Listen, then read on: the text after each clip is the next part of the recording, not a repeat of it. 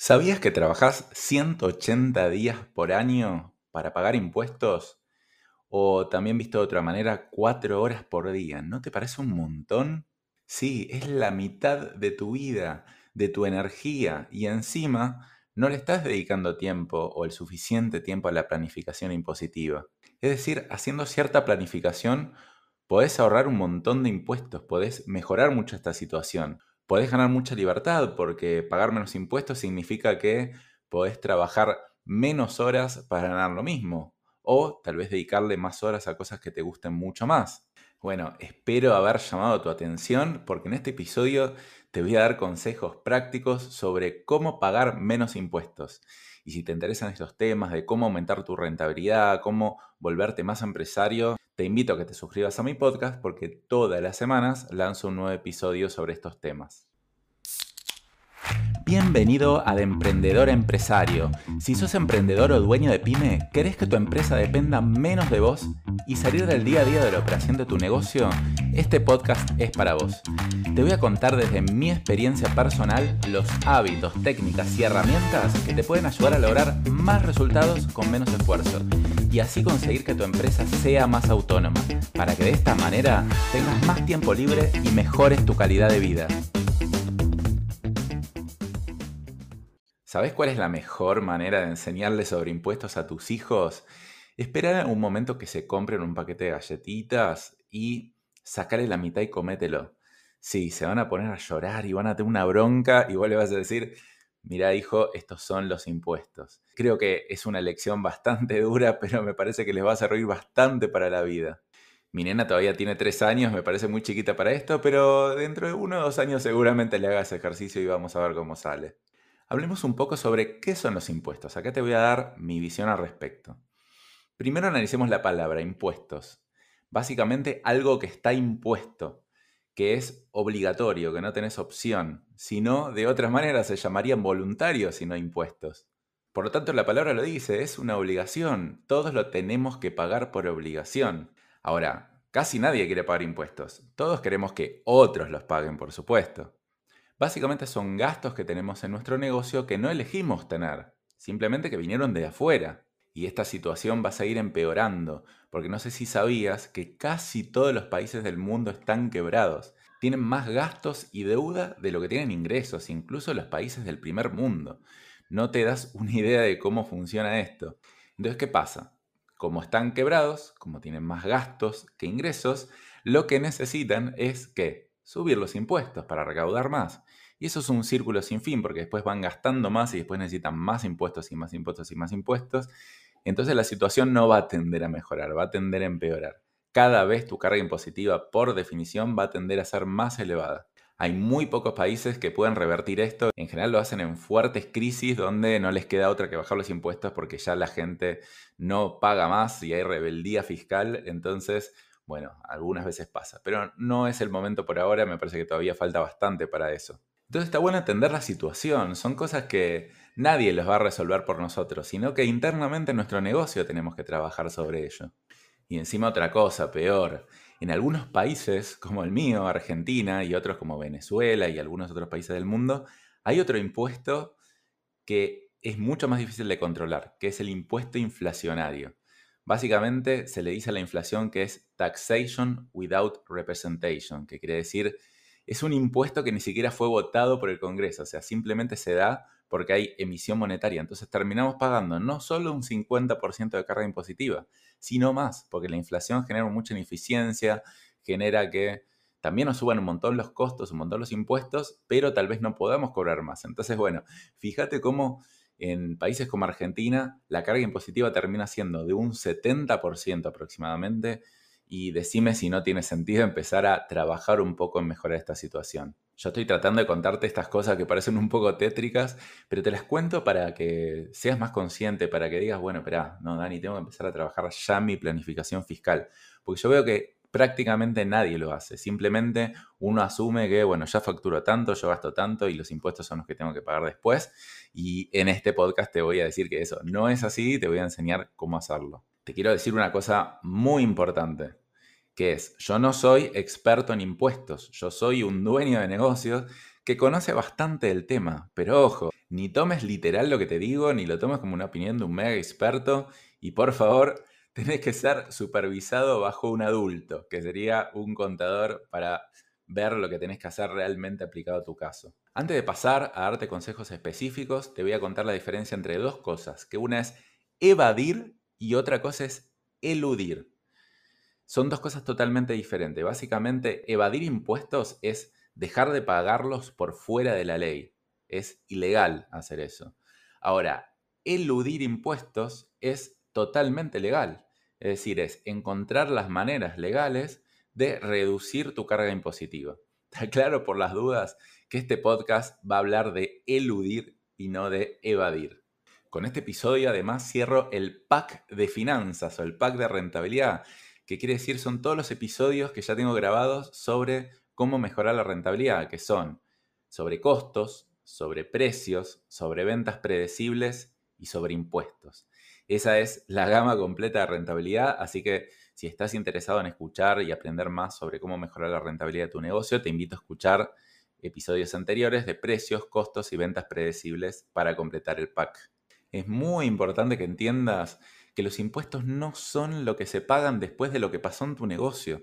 Se hace planificación fiscal. Uno mira sus números para ver de pagar lo menos posible de impuestos. Y esto tu contador te lo debería estar recomendando. Y si no te lo recomienda de forma activa, por lo menos decirle, che, mirá, escuché un podcast de un tipo que se llama Dani que me dice que tengo que hacer planificación fiscal, ¿me ayudás con esto? Y si el tipo te mira con cara rara y no, no te da una respuesta concreta, yo te diría que te vayas cambiando de contador. Ahora, tal vez nunca activaron el tema porque nunca hablaron de eso y te puede ayudar, genial. Pero, como te dije, esto se planifica. Ahora, tu contador no es responsable de la rentabilidad de tu negocio, sos vos.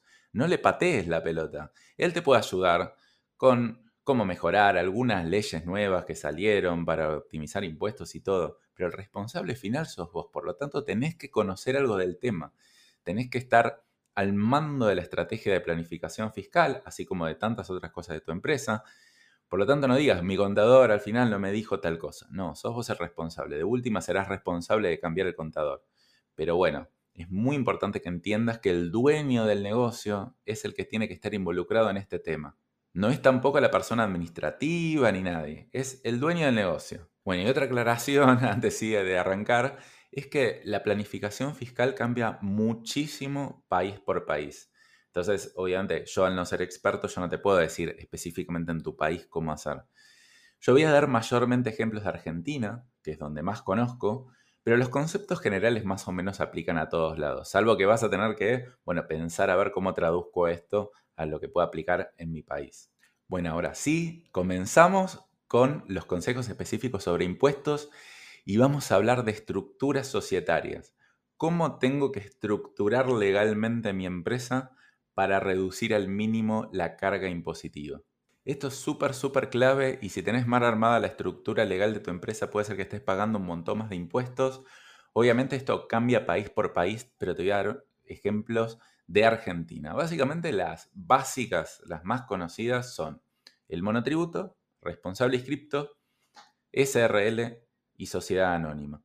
Básicamente el monotributo es la clave, es decir, el monotributo está preparado para gente que todavía no factura mucho, personas unipersonales, pero no es necesariamente así. Uno puede empezar a crecer un poco siguiendo siendo monotributista, ya que la carga impositiva de un monotributista es entre el 5 y 10%, mientras que en una sociedad es del 35 al 40%, es un montón de diferencia. Sin lugar a dudas, recomiendo a prácticamente todos ser monotributistas excepto en algún caso particular, pero un gran error de los emprendedores es todavía tal vez no tener negocio y decir voy a armar una sociedad y no tiene ningún sentido, por lo menos para arrancar o en etapas tempranas, armar una sociedad, de ninguna manera. Incluso si uno tiene un socio, no importa, que empiece uno siendo monotributista y después el otro se va a unir. Pero no empecemos a pagar muchos impuestos cuando recién estamos empezando. Otra ventaja del monotributo que es lo que dice la palabra, es mono tributo, es un solo impuesto en vez de tener 20.000 complicaciones. Entonces, uno puede manejar su contabilidad por su cuenta, es decir, No hace falta necesitar un contador para esto. Obviamente uno lo puede tener igual porque está bueno tenerlo, pero no es necesario. Entonces uno se ahorra un costo y si yo tengo que tercerizar esto en un contador, me va a cobrar bastante barato porque manejar un monotributo es bastante fácil. Sin embargo, manejar una sociedad es mucho más difícil, hay que presentar balances, hay que hacer un montón de cosas y vas a terminar pagando más al contador y además vas a tener que dedicar mucho más tiempo a la administración de tu negocio. Y el tiempo es dinero, entonces no solo vas a pagar más impuestos, sino que le vas a pagar más a tu contador y además vas a trabajar más horas, le vas a poder dedicar menos horas a lo que es importante. Fíjate cuán clave es elegir la estructura societaria correcta. Y a veces recibo la pregunta de, che, Dani, mira, estoy al límite del monotributo, es decir, ya llegué al límite de facturación. ¿Qué hago? ¿Me paso a responsable inscripto o a una sociedad? ¿O me quedo en monotributo? Porque ya la verdad que no me da para más. Y mi respuesta es la siguiente es, mira, en general, al principio vas a terminar ganando mucho menos pasándote al responsable inscripto. Ahora, si vos esperás crecer mucho, mucho, mucho, en algún momento lo vas a tener que hacer. Ahora, ¿esperás crecer mucho, mucho, mucho? ¿O preferís quedarte un poquito más en chiquito y controlar mejor tus números? Entonces, si te quedas en el medio, es lo peor que te puede pasar. Porque te vas a pasar a responsable cripto, a alguna sociedad, vas a pagar mucho más impuestos y si no creces mucho, eso no va a ser compensado. Entonces te convendría quedarte en chiquito. Ahora, si esperás crecer mucho, ok, lo entiendo, va a tener desventajas de corto plazo, pero en el largo plazo no te va a quedar otra. Muchas veces la opción para evitar pasarse el monotributo, aunque uno necesite facturar más, es tal vez, por ejemplo, si tenés un socio, en vez de que los dos armen una sociedad, tal vez al principio uno arranca con el monotributo y después el otro arranca también con el monotributo, entonces duplican la facturación posible. Entonces tener más de un monotributo te ayuda a poder facturar más, pero mantener bajos tus niveles de impuestos. Muchas veces también nos pasa, especialmente a la gente que compra mercadería para después revender, que es, claro, yo de repente, no sé, facturo, no sé, mil dólares, pero claro, no sé, 200 dólares son ganancias, los otros 800 le tuve que comprar algo a mi proveedor. Hay veces que si nosotros, por ejemplo, estamos brindando un servicio y en el servicio le metemos la mercadería también, podríamos llegar a hacer que el proveedor le facture directamente a nuestro cliente los 800 dólares de costo y por otro lado nosotros le facturamos solamente los 200 dólares de nuestro servicio. De esa manera, es como que nos ampliamos el poder de crecimiento sin tener que salirnos del monotributo. Nosotros, por ejemplo, en mis empresas hicimos eso. Al principio, mi socio y yo éramos monotributistas y después vimos que, bueno, ya íbamos a crecer mucho y no había para más. Y bueno, nos pasamos y ahora tenemos una SRL, una sociedad. Pero bueno, o sea, por lo menos como aprovechamos ese impulso del monotributo por el mayor tiempo posible. Otra cosa a tener en cuenta es que a veces es muy difícil de revertir la estructura societaria. A los gobiernos no les gusta que cambies o no les gusta que cierres una empresa para volver a abrir otra. Entonces, tenés que saber que si salís del monotributo, por ejemplo, no podés volver a entrar por tres años.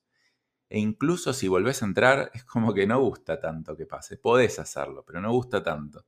Lo mismo si cerrás una empresa, decís, bueno, no, ahora esta estructura veo decir que no me sirve más, la voy a cerrar y voy a abrir otra. Es re difícil cerrar una empresa. Entonces, cuanto más puedas prever estas cosas, estas cosas no te conviene equivocarte, te conviene equivocarte lo menos posible, pues son realmente difíciles de revertir. Ahora, si ya hiciste algo y bueno, tenés que revertirlo, está bien, no hay ningún problema, pero para la próxima trata de ser más preventivo. Una razón por la cual sí considero válida tener una sociedad y pagar todo lo que hay que pagar es si yo le quiero vender a cuentas grandes, grandes. Es decir, quiero trabajar con Unilever, con Coca-Cola, con grandes empresas. Primero porque las facturas son muy grandes y el monotributo muchas veces no te da. Pero más allá de eso, es porque ellos necesitan una imagen, necesitan dar de alta al proveedor, a veces hasta hacen auditorías, ven los balances, depende cuán grande sea la empresa. Pero si vos realmente apuntás a grandes, grandes cuentas, bueno, entiendo, tiene sentido eso. Ahora, si son dos socios, uno puede tener también un socio que sea responsable inscripto o una sociedad solamente a su nombre, que son las sociedades SAS, que creo que no te la había mencionado antes, y el otro puede seguir siendo monotributo, entonces uno maneja cuentas chicas y otro maneja cuentas grandes. Entonces con una voy a pagar más impuestos, pero me da la posibilidad de crecer mucho, y con otra voy a pagar menos impuestos y solo me da la posibilidad de trabajar con clientes chicos. Pero bueno, hago la combinación de las dos cosas. Bueno, este es solo un ejemplo. Pero yo lo que quiero que veas es que la estructura societaria influye muchísimo en la carga impositiva que tenés. Y esto es un ejemplo de Argentina, pero aplica a todos los países. Tal vez hay algunos que le puedes sacar más provecho de esto y otros menos, pero te puedo asegurar que en todos los lugares le puedes sacar bastante provecho. Otro consejo para pagar menos impuestos es en dónde registras tu empresa. Tanto sea esto en qué localidad lo haces, provincia o país incluso. Por ejemplo, en Argentina creo que si la empresa está registrada en Capital Federal, creo que pagas un 0,5% menos de impuestos a los ingresos brutos. No sé, tiene algunas diferencias entre una cosa y otra. Y ni hablar de si sos una empresa más internacional o que vende a diferentes países. Entonces, depende a qué país le vendas más, es depende en qué país tenés que tener registrado. Muchas veces no sé, por ejemplo, si uno registra la sociedad en Estados Unidos, pero vende afuera de Estados Unidos, prácticamente no paga impuestos. Después tenés que pagar algunos impuestos en tu país igual, pero bueno, se disminuye mucho la carga impositiva. Entonces, tenés que ver en qué país montarla respecto a qué países vas a vender más. Eso ya me estoy metiendo en un tema de planificación fiscal internacional que es mucho más complejo, que en general tu contador no te va a poder ayudar hay estudios que se dedican específicamente a esto. Si querés, puedes escribirme, te paso uno que la verdad que es muy bueno. Pero la localidad en la que registras tu empresa influye bastante en la carga impositiva que terminas pagando al final. Otro consejo para ahorrar impuestos es qué sueldo te asignás. Esto especialmente si ya tenés una sociedad conformada, ¿no? Entonces vos sos el socio gerente de la sociedad. ¿Qué pasa? Las sociedades pagan un impuesto a las ganancias en general del 35 al 40%. Pero las personas físicas también pagan impuesto a las ganancias, solo que la escala es diferente. Entonces de repente, ¿qué pasa? Si vos estás teniendo buenas ganancias en tu empresa, decís, che, y si me aumento un poco el sueldo, tal vez me meto en una escala donde tal vez, no sé, termino pagando un 10%, un 15% de impuesto a las ganancias sobre mi sueldo porque es un gasto para la empresa y yo como persona física soy otra cosa. Entonces, subirme el sueldo en general hace que yo termine pagando menos de impuesto a las ganancias.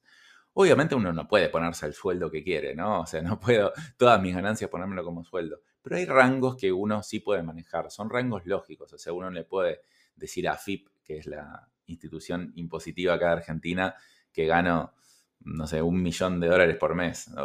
O, sea, tiene sus límites. Pero uno puede manejar rangos razonables y ahí reducir también bastante la carga de impuestos.